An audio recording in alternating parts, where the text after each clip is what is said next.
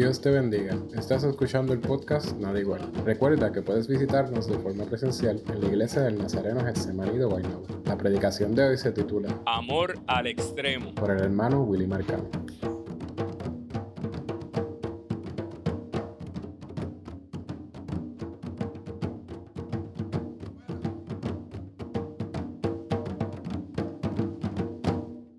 Eh, Manecita mencionó ahorita que uno pide y el Señor da, ¿verdad? Eh, siempre y cuando pues nosotros pedimos dentro de su voluntad, pero para que vean qué maravilloso es, eh, mi mentor eh, Denis Soto me enseñó desde el día primero, me dijo, no amen nunca el stage, el, el escenario. Dijo, nunca me pida una predicación ni un estudio, sino que cuando el Señor así lo desee, así entonces te van a llamar para que lo des. Y pues yo crecí de esa manera, pero ¿qué sucede? Pasa, pasó el tiempo y lo extrañaba. Eh, se desarrollaron muchos otros líderes. El Señor estaba dando oportunidad a esos nuevos líderes. Dios los bendiga. Son, son fenomenales, jóvenes. Eh, y como decía el, eh, mi mentor, eh, mi oración siempre era, Señor, levanta líderes que sean mejor que yo. Que yo no los siga aburriendo más con lo mismo, sino que venga aceite fresco, aceite nuevo. Pero dentro de mi corazón, pues sentía, ¿verdad? Que, que, que yo decía, Señor, cuánto anhelo poder exponer tu palabra. Y no pasaron ni unos cuatro días cuando recibí entonces cuatro mensajes corridos de diferentes iglesias. Y ahí es donde yo digo, y todavía hay personas que piensan que le hablamos y oramos a un ser que no existe. Eh, entonces, ¿cómo podemos explicar esto? Solamente lo podemos explicar los que hemos decidido creer en Él. Y con estas personas no importa lo que me vayan a presentar, pero mi experiencia personal con mi Señor, eso nadie me la puede quitar. Así que bendecimos y alabamos su nombre. Eh, lo que voy a compartir con ustedes hoy, no acostumbro a poner título, pero en las otras veces de que he, venido, eh, pues se me acercan y me preguntan cuál es el título de la prédica, ¿verdad? Pues por eso es que le pongo, eh, yo le pongo un título, eh, le puse Amor al extremo. Y esto eh, me estoy basando en el texto juanino, capítulo 12, los versículos 34 y 35 para los que tienen Biblia o sus móviles que me puedan acompañar.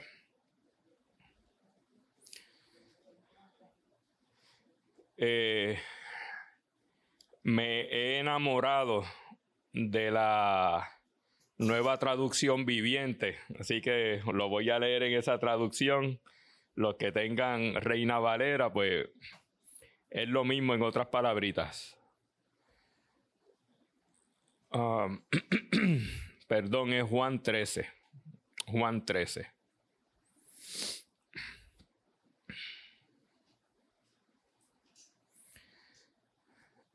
Y dice la palabra del Señor.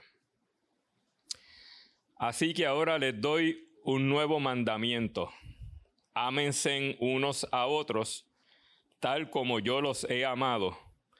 Ustedes deben amarse unos a otros. El amor que tengan unos por otros será la prueba ante el mundo de que son mis discípulos. Palabra del Señor. Y quisiera comenzar eh, antes de ir al, al, contexto del texto. ¿Qué usted le diría a unos seres queridos, a amistades, personas que usted realmente ama, cuando le queden pocas horas de vida. o sea, usted sabiendo que ya está bien pronto a partir con su creador, esta es la última oportunidad que tiene usted para compartir con esos seres queridos. Podemos pensar en todas estas cosas. Pues aquí nosotros tenemos un escenario. Ahora sí que vamos al trasfondo del texto. Tenemos un escenario donde Jesús sabía que su partida con de, de este mundo terrenal, en la forma en que él estaba, pues ya estaba por el culminar. Él sabía ya que su hora estaba llegando para poder reunirse con su padre. Pero él tenía unas personas bien cercanas a las cuales él amaba demasiado y él quería compartir un rato solo con ellos. Faltaban unas cosas por decir, faltaban unas cosas por el compartir. y él los reúne, y esto es lo que muchos conocen como, como la última cena. Eh, lo hemos visto como no sé qué artista fue el, el, creador de esa, de esa famosa pintura que enseñan una mesa larga con Jesús en el medio y los discípulos a cada lado. Eh, pero todos sabemos que dentro de la costumbre judía, ¿verdad? Lo que se ponía era una, una, alfombra en el piso, se sentaban y se inclinaban unos sobre los otros, ¿verdad? Eh, y pues Jesús quiso compartir ese momento con sus discípulos, con los doce, aún incluyendo a aquel que lo iba a traicionar. Y compartiendo con ellos, hablando con ellos, faltaba todavía una lección que ellos aprendieran. Eh, el texto que, que escogí, que es Juan capítulo 13, no menciona lo que los discípulos estaban discutiendo entre ellos hora antes de sentarse allí con su maestro, con su Señor. Pero en el Evangelio de Lucas capítulo 22 sí hace mención de ello. Y es que ellos estaban discutiendo entre ellos mismos sobre quién ocuparía el lugar mayor en el reino de Dios. Aquí nosotros podemos hablar de no ser soberbios, de no ser orgullosos, de no enaltecernos ante los demás, todas estas cosas. ¿Por qué? Porque se nos fue dado un manual de instrucciones. Gracias Señor por escoger a Pablo y pues por ese manual de instrucciones ya nosotros sabemos parte, ¿verdad? O sea, parte no, yo te diría el comportamiento que tenemos que tener día a día. Lo difícil que se nos hace es poder seguir esas instrucciones día a día. Por eso es que dependemos de Él constantemente 24/7 cada segundo. Y aún estando ellos teniendo la ventaja que no hemos tenido usted y yo todavía, de ellos poder ver a, a Dios engendrado en hombre, poderlo tocar, poder oír su voz audible, poder sentarse a hablar con Él poder ver todos los milagros en persona, o sea, nadie se los tuvo que contar. Ellos no tuvieron que leer nada. ¿Por qué? Porque ellos fueron parte de eso. Ellos caminaron con Él. Y no por un ratito, sino que estamos hablando por prácticamente tres años. Y aún ellos viendo a su maestro hacer todos estos milagros, caminar sobre el mar, sacar endemoniados, sanar enfermos, prácticamente saber lo que la otra persona estaba pensando. Eh, todos estos milagros dentro de ellos como quiera estaba esa parte humana, eh, pecaminosa, ¿verdad? Que nos hace en muchas ocasiones hasta dudar, aún sin nosotros quererlo. Y aún ellos habiendo estado sentados con Jesús en el monte, lo que nosotros conocemos como el sermón del monte. ¡Wow! ¡Qué enseñanza más brutal! Yo experimenté aquí en esta casa un año completo el sermón del monte. Un año completo. Eh, para que ustedes vean eh, lo, lo importante y la enseñanza que ese texto trae. Y aún así, ellos querían disputarse sobre quién es más grande que quién. ¿Quién va a ocupar el mayor puesto? No, yo voy a estar por encima de este. O yo voy a estar justamente al lado y si puedo, reguindado de la mano de, de Jesús. Y claro, ellos se están batallando esto, pero el maestro ya sabía lo que estaba pasando por sus corazones y tenía que dar una lección sobre todo esto. Aquí es donde nosotros podemos leer y nosotros podemos ver, ¿verdad? Tener, hacernos eh, esa, esa película mental de lo que sucedió en aquel momento que nosotros tradicionalmente, religiosamente y con un corazón sincero, nosotros lo emulamos, que es el lavado de los pies.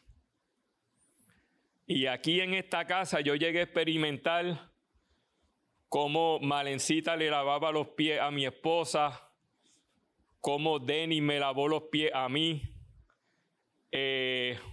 wow, eh, qué cosa más, más bonita, ¿verdad?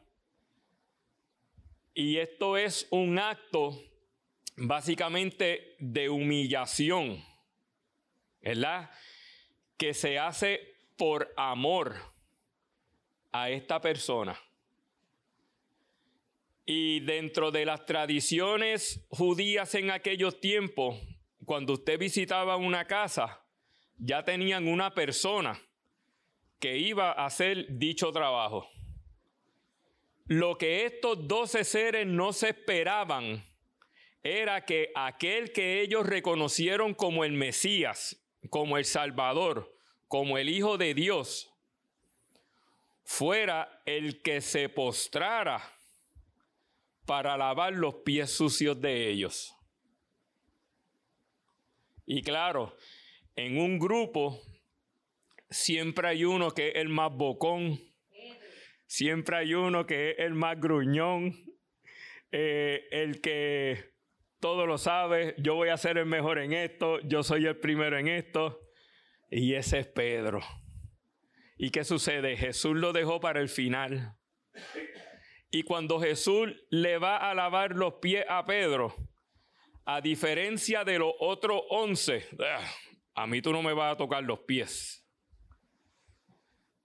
A mí tú nunca me vas a lavar los pies. ¿Por qué Pedro decía esto? Aparte de que dentro de su corazón el maestro sabía que había cierto orgullo, pero Pedro sabía que aquella persona que iba a hacer dicha acción es el Mesías, es su Salvador, es al que él le tenía que servir. Y la contestación que le da Jesús, para que ustedes vean, nosotros decimos, Dios es amor, pero lo bueno de Jesús es que Él bajaba de una manera que muchas veces a nosotros nos hace falta. Estoy hablando por mí, en persona. Yo soy el tipo de persona desde que llegué a los pies de Cristo eh, por lo menos esa parte eh, él la pudo transformar, que yo he sido más dócil, pienso más en las emociones de la persona antes de yo reaccionar en cómo se puede sentir. Si yo sé que la persona es un poquito frágil, eh, que le va a causar eh, un, un ataque emocional o lo que fuera, lo que yo voy a decir, pues no lo digo.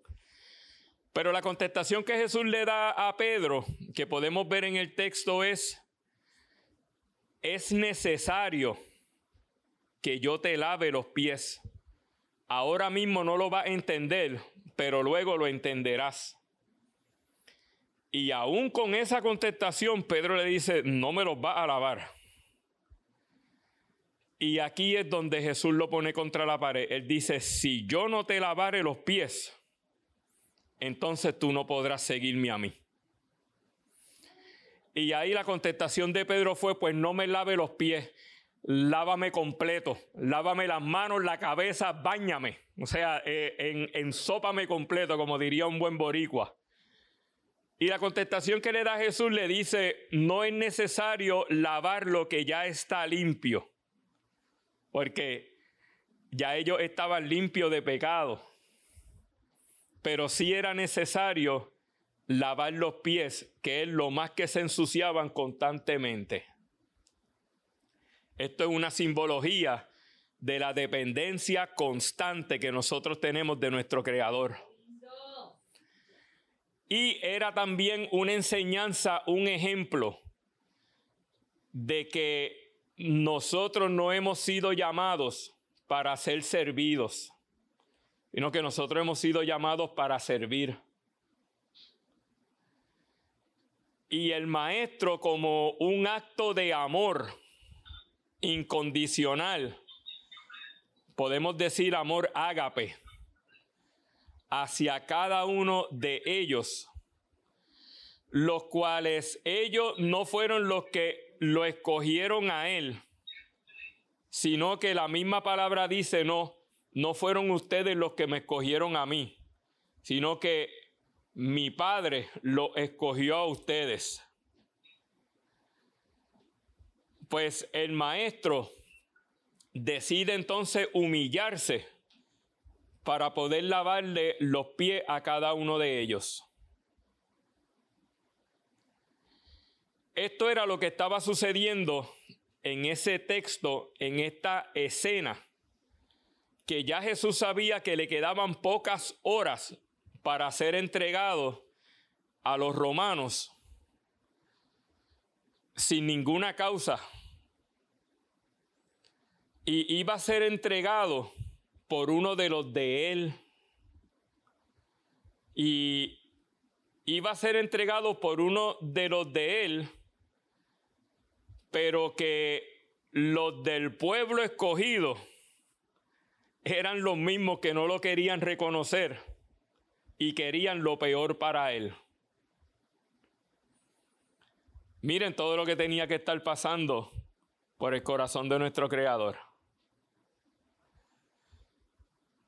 El verbo se hizo carne, anduvo entre ellos, les dio la primicia, la oportunidad de que ellos fueran los primeros en poder gozar de lo que Dios tenía para ellos. Y lo que hicieron fue que los rechazaron. Fueron los menos los que los reconocieron. Y Jesús les llega a decir a ellos, ¿verdad? Cuando antes de la entrada triunfal, cuando él mira eh, Jerusalén, miren todo lo que hizo Jesús. Jesús lloró cuando vio Jerusalén. Jesús, dentro de su clamor al Padre,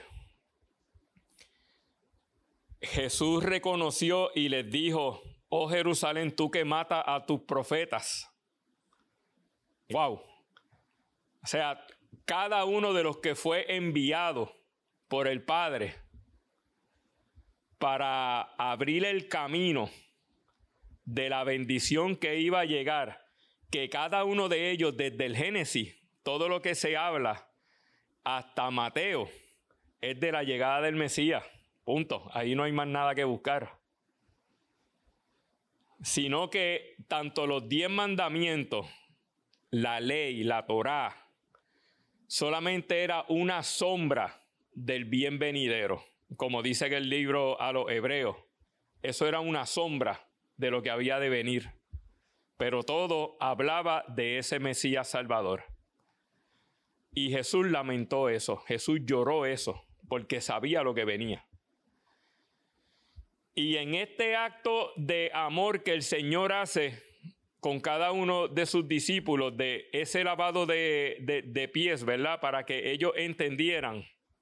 Yo lo que hago es que me remonto a 2023 años después, en el hoy en día, como en nuestro comportamiento con nuestro prójimo. Voy a ir más allá, no tan solo con nuestro prójimo, con nuestros seres queridos, con nuestro padre, nuestra madre, nuestro hermano, hijo, nieto, sobrino, con los que son sangre de nuestra sangre. Nosotros podríamos levantarnos ahora mismo ante la presencia de nuestro Señor y Salvador y el dar fe que nosotros lo hemos amado a ellos como Él nos ha amado a nosotros.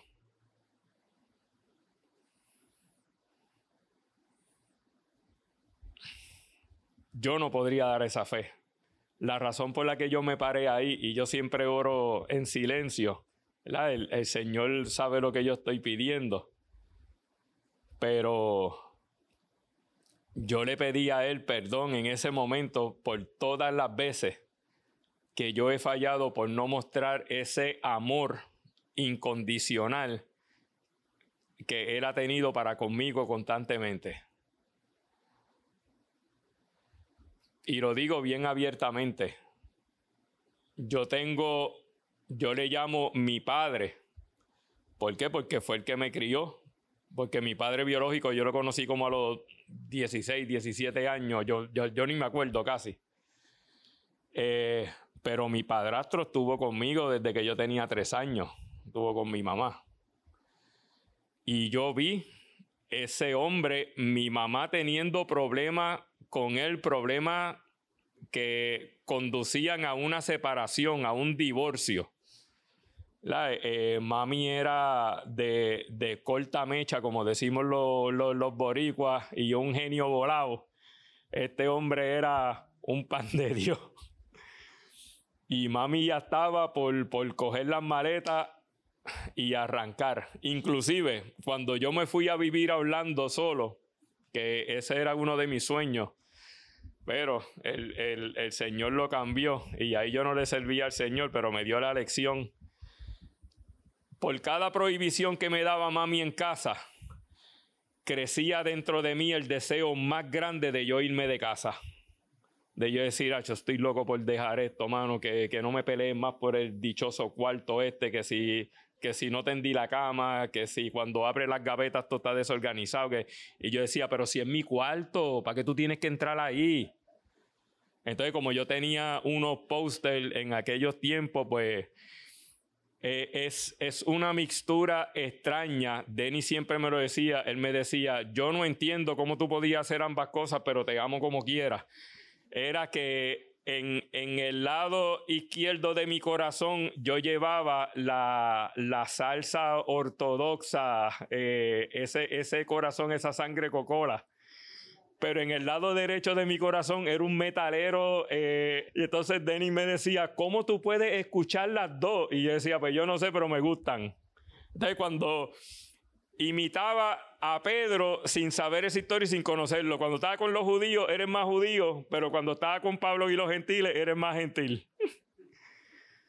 pues mami decía que le daba terror entrar a mi cuarto porque cuando tú abrías había un póster de Iron Maiden con el símbolo ellos de, de, de Eddie, eh, con el número 666 y el título abajo de Number of the Beast.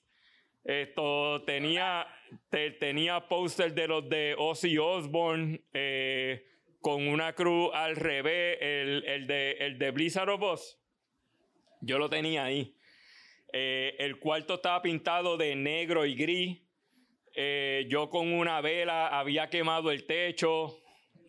No, aquello era otra, otra cosa. Y mami decía que le daba terror entrar, entonces yo le decía, pues parece que no te da tanto error porque entras todos los días y, y, a pelear. Y lo que me gritaba ella, eso es lo que se percibe ahí adentro cuando uno entra, esas son las ganas que me da.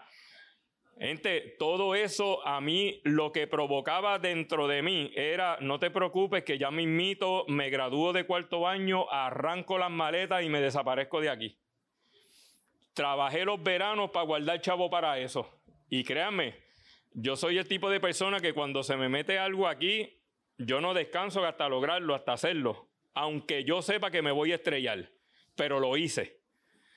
Y así se hizo. Hablé con Vilma porque Vilma está conmigo una eternidad. Vilma está desde que yo tengo 16 años.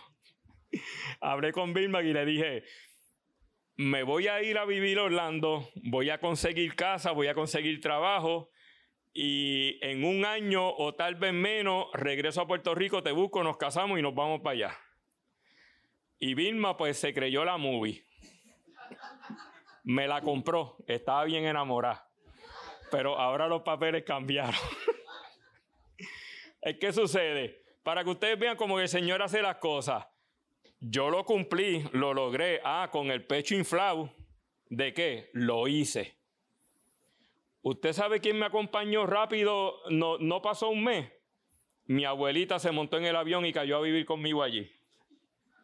Que desde que yo nací vivía con nosotros en casa. Esa era otra de, de, de las que yo la tenía aquí pegado todo el tiempo. No pasaron cinco meses, mami vino con toda la tribu, con mi hermana y todo. Estábamos viviendo yo, mi abuela, mami, mis tres hermanas en un apartamento de un cuarto. De un cuarto. Entonces yo decía, aquí yo estoy queriendo salirme de toda esta tribu. Ay, vienen donde mí.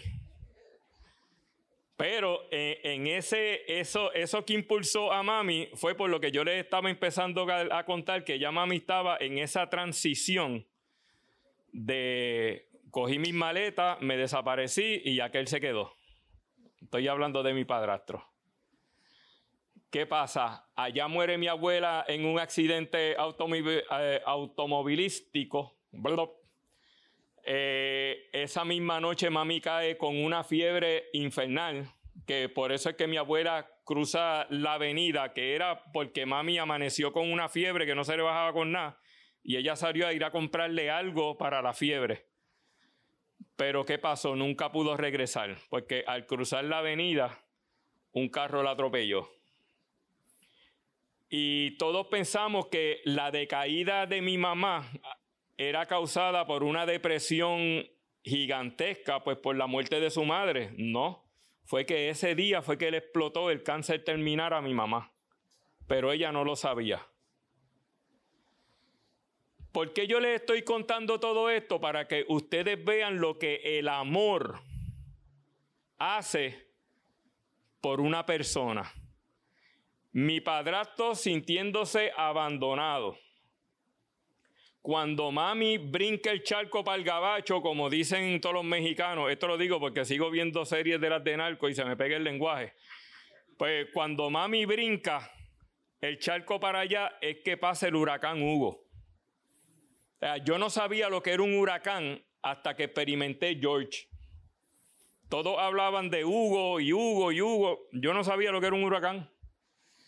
¿Y qué sucede? Mi viejo pasó Hugo solito en casa. Y cuando mami regresa,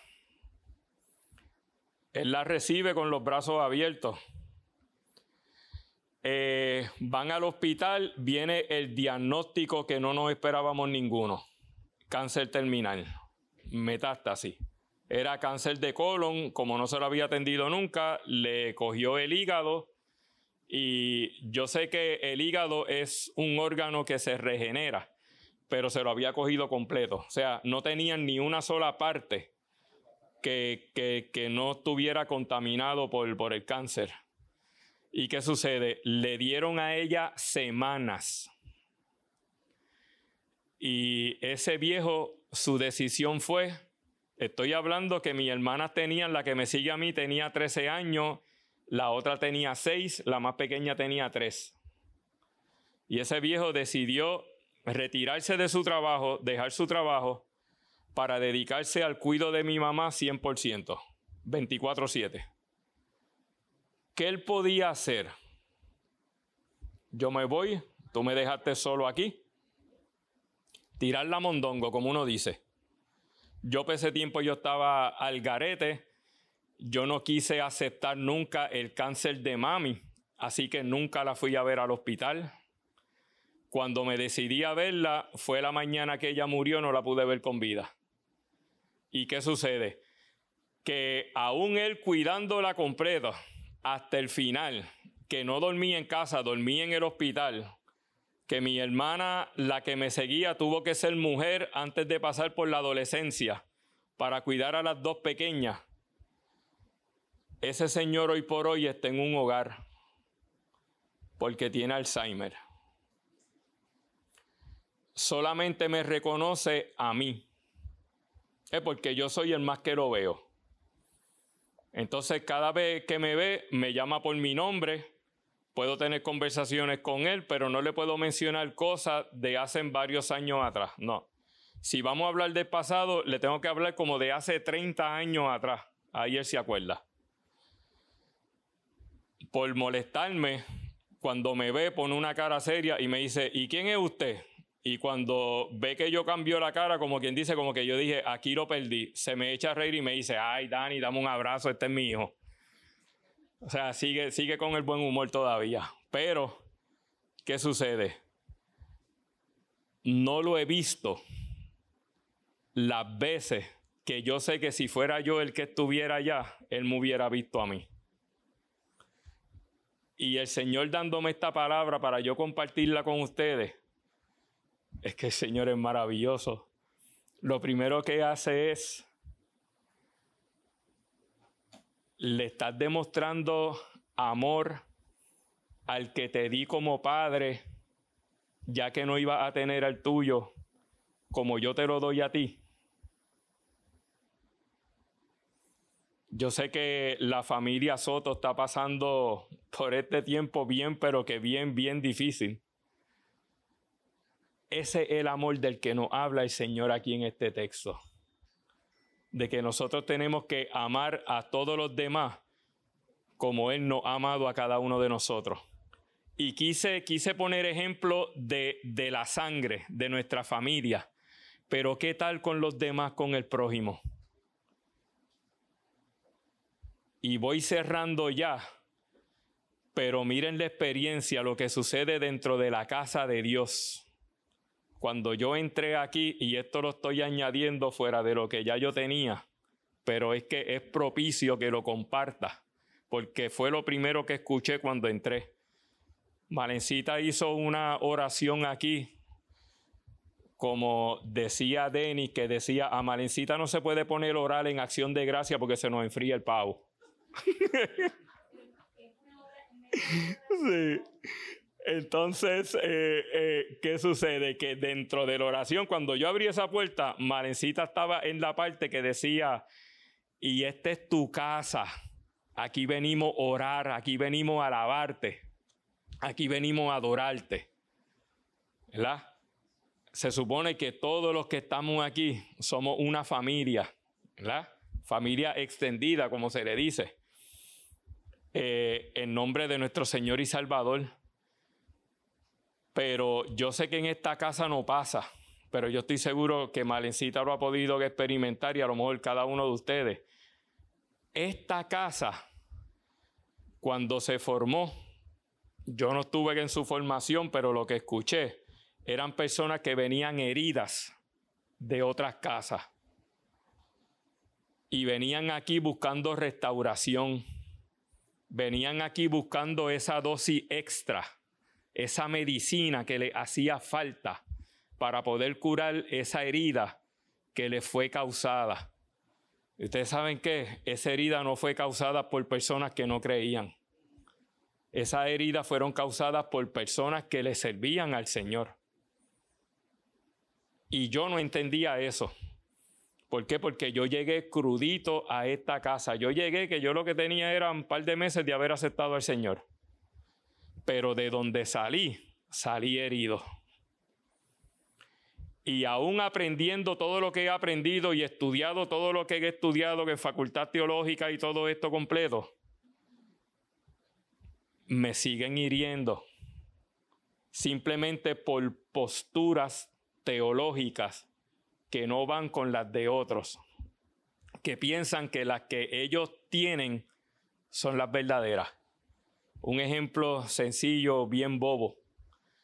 Pero cuando yo uso la nueva traducción viviente o la traducción lenguaje actual, esa no es la que es.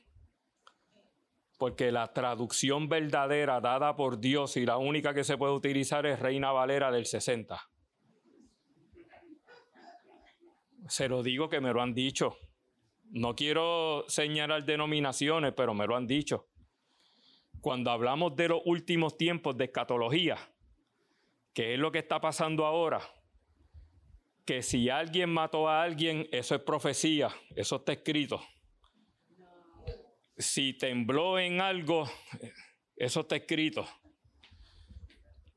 Eh, Rusia está en guerra con, con, con Ucrania, eso, eso está escrito, eso está en Zacarías. ¿Y todo por qué? Porque en la traducción sale la palabra Rosh y lo quieren traducir a Rusia. Y cuando usted busca el significado en hebreo, lo que significa eso es lo que usted y yo conocemos hoy como un prime minister, como un primer ministro, como un embajador, como un gobernante. Eso es. Inclusive si usted ve las noticias y hablan del primer ministro en Israel, de esa es la manera como se identifican con él. Pero le ponemos traducción, le ponemos nombre. Entonces todo lo que acontece lo ponen como que vamos a vivir en un mundo que es totalmente peor y peor y peor y peor y todos los días es peor y peor y peor y peor y peor. Y no nos damos cuenta de que Jesús antes de subir a los cielos dijo, toda autoridad me ha sido dada. Aquí y en el cielo. Ahora Él reina y está sentado a la diestra de su Padre. Ahora, ¿qué es lo que él hace? Ahora él reina. El texto no dice y él reinará. El texto no dice y le, y le será dada toda potestad y autoridad. No, dice que le fue dada. Punto. Entonces nosotros oramos, ¿verdad? Nosotros pidiendo por el reino, cuando el reino vino a nosotros. Ya Él vino. ¿Qué nos queda? Irnos con Él. ¿Cuándo va a ser? Yo no sé. ¿Qué tengo que hacer mientras? Orar, amar y compartir el Evangelio. A nada. Eso es estar listo. Eso es estar listo. Pues simplemente por una creencia como esa, falso maestro, falso profeta, sáquenle en el cuerpo, a esta casa tú no vienes más. Todo eso yo lo he vivido y lo estoy viviendo. Pero aún así, tengo que amar a esa gente. Tengo que orar por ellos. Tengo que dar explicaciones de aquellos que ven de cerca pero que no entienden y se cuestionan y dicen, ¿cómo ustedes compartiendo una misma fe, teniendo un mismo Dios, teniendo un mismo libro, se pueden tratar así los unos a los otros? ¿Cómo es que no se pueden poner de acuerdo? Y esto pasa dentro de lo que nosotros llamamos casa de Dios. Así que miren la enseñanza que el Señor nos está dando aquí. Esto no se trata de posturas escatológicas, de posturas teológicas. No, la misma palabra te lo dice, esos son posturas, esos son ideales. Sino que de lo que se trata esto es, y esto lo aprendí en esta casa y voy a decir el nombre, una vez se paró Karen Nieve aquí hablar y ahí fue donde yo entendí. Y ella tenía la prédica y el devocional lo tenía tu hermano, Yonex. Digo, lo tenía su esposa, pero lo, lo, lo hizo parte a él. Ahí yo aprendí cómo es el amor de Dios para con nosotros, porque Yonex relató que en el nacimiento de su niña, lo que él sintió cuando vio ese pedazo de carne salir, el amor que él sintió en ese momento, que él dice, yo entrego mi vida por esa criatura.